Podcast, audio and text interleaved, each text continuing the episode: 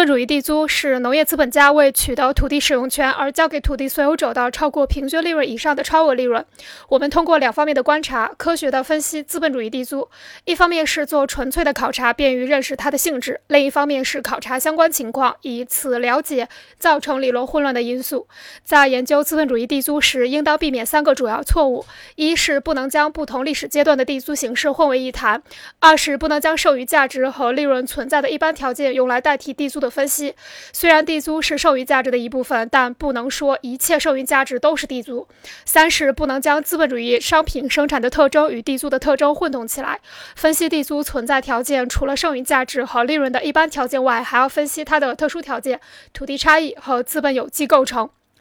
土地所有权不能全部占有剩余价值，